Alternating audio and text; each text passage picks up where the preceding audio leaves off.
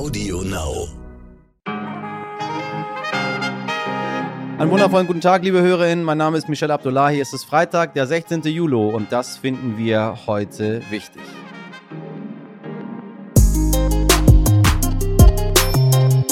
Die Lage ist dramatisch. Mehr als 40 Menschen hat die Hochwasserkatastrophe im Westen Deutschlands mittlerweile schon das Leben gekostet.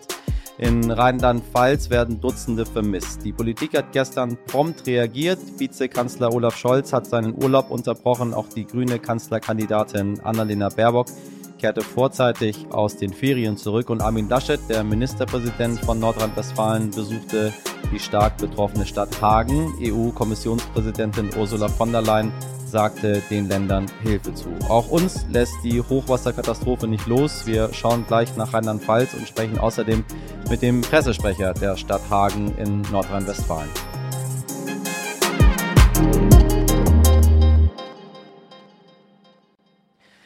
Ja, liebe Hörerinnen, Sie haben mittlerweile gewiss auch die erschreckenden Bilder gesehen. Ganze Stadtteile sind verwüstet, Autos verschüttet, Menschen standen auf Häuserdächern, um evakuiert zu werden. Besonders in Rheinland-Pfalz hat das Unwetter so schlimme Schäden angerichtet, dass in mehreren Landkreisen der Notstand ausgerufen wurde. Ministerpräsidentin Malu Dreyer sagte in einer Sondersitzung der rheinland-pfälzischen Landesregierung, es ist eine Katastrophe, es gibt Tote, Vermisste und viele, die immer noch in Gefahr sind.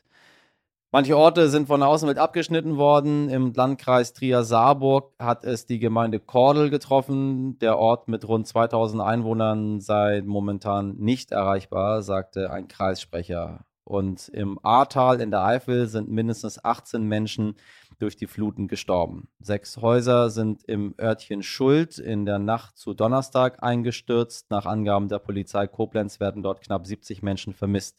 Das Wasser stürzte innerhalb kürzester Zeit in die Häuser, erzählt diese Anwohnerin.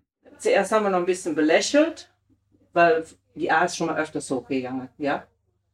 So, aber dann war das immer nur bis hier so, ne, also noch nie so hoch jetzt, ne. So, eine halbe Stunde später kam das Wasser schon hier rein. Und dann meinten die, ihr müsst hier raus, nützt nichts, ihr müsst raus. Und haben wir noch gesagt, nee, so hoch kommt das nicht hier, weil hier das Haus ein bisschen höher liegt jetzt wie die. So, und dann habe ich gesagt, weißt du, wir räumen das, was wir noch können, nach oben. Bügeltisch und alle Elektrogeräte, haben wir nicht alles geschafft. Ja, und dann habe ich schon einen Koffer gepackt, ganz schnell. Und wir haben immer hinten rausgeguckt, da war noch kein Wasser. Und wie ich das letzte Mal geguckt habe, war alles schon voll Wasser. Und dann habe ich gesagt zu meinem Mann, jetzt nur raus. Auch in Nordrhein-Westfalen ist die Lage teils dramatisch. Mehrere Menschen starben in überfluteten Kellern. Besonders angespannt ist es in Hagen. Das Umweltamt geht sogar von einem 120-jährigen Hochwasser aus. Ich spreche jetzt mit Michael Kaub, dem Pressesprecher der Stadt Hagen. Dort unterstützt seit gestern auch die Bundeswehr die Einsatzkräfte vor Ort mit Panzern und Hubschraubern. Herr Kaub, ich grüße Sie. Ja, ich grüße Sie auch. Was haben Sie in den vergangenen Tagen erlebt bei Ihnen vor Ort? Äh, viel Wasser, wenig Schlaf. Äh, und da meine ich gar nicht mich selber, sondern meine ich vor allen Dingen insbesondere die Hilfskräfte der Feuerwehren und äh, THW und auch der Bundeswehr. Weil als die Lage sich äh, anzukündigen drohte, also die Feuerwehrleute haben schon damit gerechnet, weil die Wetterprognose schon hindeutete, dass Hagen wirklich in einem Gebiet liegen wird, wo wir mit viel Wasser von oben rechneten.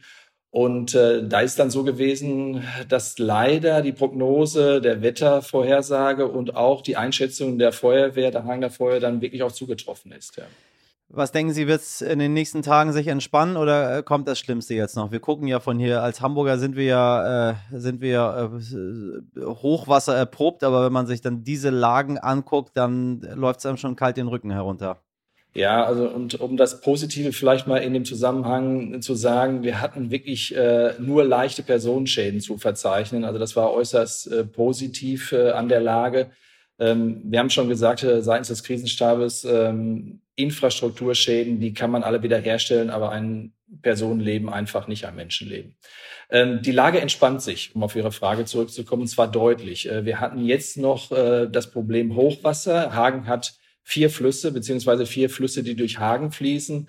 Und insbesondere ja. die Volme war besonders stark betroffen. Aber auch dort sind die Pegelstände inzwischen wieder so stark gesunken, dass alle vier Flüsse wieder in ihren Betten sind.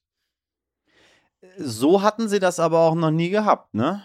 Also nicht, noch dass nie. ich mich jetzt zurückerinnern könnte. Nein, also absolut noch nie. Die Kollegen des Umweltamtes sprechen sogar inzwischen von einem 120-jährigen Hochwasser, also ein Hochwasser, Oha. das nur alle 120 Jahre auftritt. Herr Laschet ist auch vor Ort, wenn ich mich nicht irre. Äh, Gummistiefel an und dann einmal Präsenz zeigen. Ähm, was wünschen Sie sich von der Landespolitik, außer mal vorbeizuschauen? Ja, ja, Laschet ist äh, heute Mittag äh, vor Ort gewesen und hatte sich auch bei den äh, Einsatzkräften, also der Feuerwehr, auch äh, persönlich bedankt, was die Einsatzkräfte auch mit äh, ähm, sehr großem Wohlwollen und Dank aufgenommen haben. Ähm, seitens der Stadt kann ich äh, sagen, das hatte auch unser Oberbürgermeister Herr Schulz im Gespräch mit Herrn Laschet formuliert, dass wir äh, davon ausgehen, das hat Herr Laschet auch gesagt, dass die Landesregierung die äh, betroffenen Kommunen, dazu zählt ja jetzt nicht nur Hagen, sondern auch andere Städte in Nordrhein-Westfalen sind betroffen, ja. äh, nicht im Regen stehen lässt, um das mal so sprichwörtlich zu sagen. Und da hat Herr Laschet auch schon angekündigt, morgen wird es eine Kabinettssitzung geben, dass da auch entsprechend etwas von der Landesregierung beschlossen wird. Äh, wenn den Journalisten nichts einfällt, fragen sie meistens, und wie geht's weiter? In diesem, in diesem einen Fall aber muss man sagen, ist es tatsächlich eine, eine Frage, die sehr berechtigt ist und die sehr viel aufzeigt äh, wenn wir mal Stichwort Klimawandel noch mit reinnehmen in die ganze Geschichte. Sprich, was äh, wird es für Schutzmaßnahmen in Zukunft geben? Weil äh, ich bin jetzt kein Wetterprophet, äh, aber wenn ich mir alleine nur unsere Situation jetzt hier in, in Hamburg äh, in den vergangenen Jahren mal angucke, über, über Hitzewellen, die dort sind, über das Wasser, das immer wieder kommt, über die Winter, die unglaublich mild sind, ähm, über die äh, Deiche, die höher gebaut werden, äh, stellt sich dann natürlich die Frage, wenn es so weitergehen sollte und wenn die Wissenschaft sagt, es wird so weitergehen, welche Schutzmaßnahmen muss es in Zukunft äh, geben, damit ich nicht jedes Jahr mit Ihnen sprechen muss, dass wieder Hochwasser bei Ihnen ist? Ja, ja, Schutzmaßnahmen, ähm, da denkt eine Stadt wie Hagen natürlich auch drüber nach. Aber ähm, eine Stadt wie Hagen kann ja den Klimawandel nicht stoppen. Also man kann natürlich Schutzmaßnahmen für Veränderungen wie Hochwasser, extreme Wetterlagen, wie starke Hitze kann man natürlich treffen seitens der Stadt. Also sind die Kolleginnen und Kollegen auch dran. Also gerade auch was Hochwasser, was Hitze angeht, da gibt es auch entsprechende Programme. Aber ich glaube, und das ist auch etwas, was äh, uns als Kommune umtreibt, es muss einfach ein Wandel stattfinden. Und das sehen wir als auch Kommune auch so. Also wir haben zum Beispiel ein Mobilitätskonzept neu aufgelegt, also Mobilitätswandel, der stattfinden muss. Ähm, das ist ein Beitrag, den eine Kommune leisten kann. Aber damit ja. wir solche Ereignisse wie jetzt in Hagen nicht mehr erleben werden in Zukunft, glaube ich, äh, muss es global auf ganz anderen Ebenen da Entscheidungen geben, die uns auf einen anderen Weg wieder führen werden.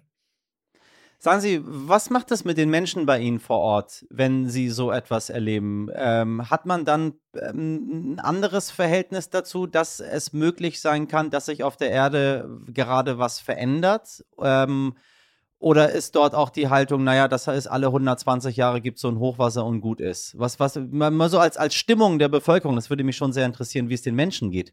Ja, das bekommen wir äh, mit über die Rückmeldung äh, der Menschen, dass denen das gar nicht egal ist und dass die Bürger auch wirklich deutlich merken, dass das was mit dem Klimawandel zu tun hat. Sie formulieren das auch genauso. Äh, und ähm, da stellen wir fest, ähm, bei allen Zusammenhalt und Nachbarschaftshilfe, dass das die Bürgerinnen und Bürger erschreckt. Wir wünschen ganz viel Kraft aus Hamburg äh, und dass sich die Situation weiter beruhigt. Äh, ich sehe das alles nicht gerne, äh, was bei Ihnen dort vor Ort passiert. Äh, bin aber sehr dankbar, dass Sie mit allen Einsatzkräften und dann auch noch mit Bundeswehr und mit Panzern und mit Hubschraubern, ähm, das sind ja Bilder, äh, ja, die möchte man eigentlich nicht sehen. Die möchten wir auch nicht mehr sehen und wir hoffen alle, dass es auch so kommen wird. Alles Gute Ihnen, Herr Kaub. Vielen Dank für das Gespräch. Danke, Ihnen auch. Die bange Frage ist jetzt natürlich, ob sich die Wetterlage in den kommenden Tagen entspannt. Danach habe ich noch einmal meinen Kollegen und RTL-Wetterexperten Christian Heckel gefragt. Also rein meteorologisch gesehen liegt das Schlimmste hier im Westen hinter uns. Es gibt kaum noch nennenswerte Schauer, vielleicht dann morgen nochmal ein, ein kurzes Gewitter, aber das sind alles Regenmengen, die nicht mehr relevant sind. Ähm, die Unwettergefahr ist deutschlandweit gesehen noch nicht ganz vorbei, denn der Unwetterschwerpunkt verlagert sich jetzt mehr Richtung Alpen. Dort Samstag, Sonntag, so im bayerisch-österreichischen Grenzgebiet sind nochmal Starkregen zu erwarten. Wie schlimm die werden, das muss man dann kurzfristig abwarten. Für den großen Rest von Deutschland gilt aber, wenn einige Gewitter am Samstag überstanden ist, ab Sonntag setzt sich überall sonniges, ähm, hochsommerliches Wetter oder sehr angenehmes Wetter mit 25 Grad durch und vor allem trocken und gewitterfrei. So, meine Damen und Herren, nach dem, was wir heute alles gehört haben, haben wir uns dazu entschieden, heute auf einen lustigen, heute nichtig Ausstieg aus der Folge zu verzichten, liebe HörerInnen. Manchmal muss man die Dinge auch einfach so stehen und wirken lassen, wie sie sind. Und damit verabschiede ich mich für heute von Ihnen. In der Redaktion für diese Folge waren Sabrina Andorfer, Dimitri Blinski, Nick Rasmus, Martin Schlack und Lena Steg. Produktion Alexandra Zebisch. Wenn Sie mir eine Mail schreiben möchten, dann gerne an heute wichtig at stern.de. Ich bin am Montag an dieser Stelle ab 5 Uhr wieder für Sie da und jetzt wünsche ich Ihnen einen guten Tag und machen Sie was draus. Ihr Michel Abdullahi.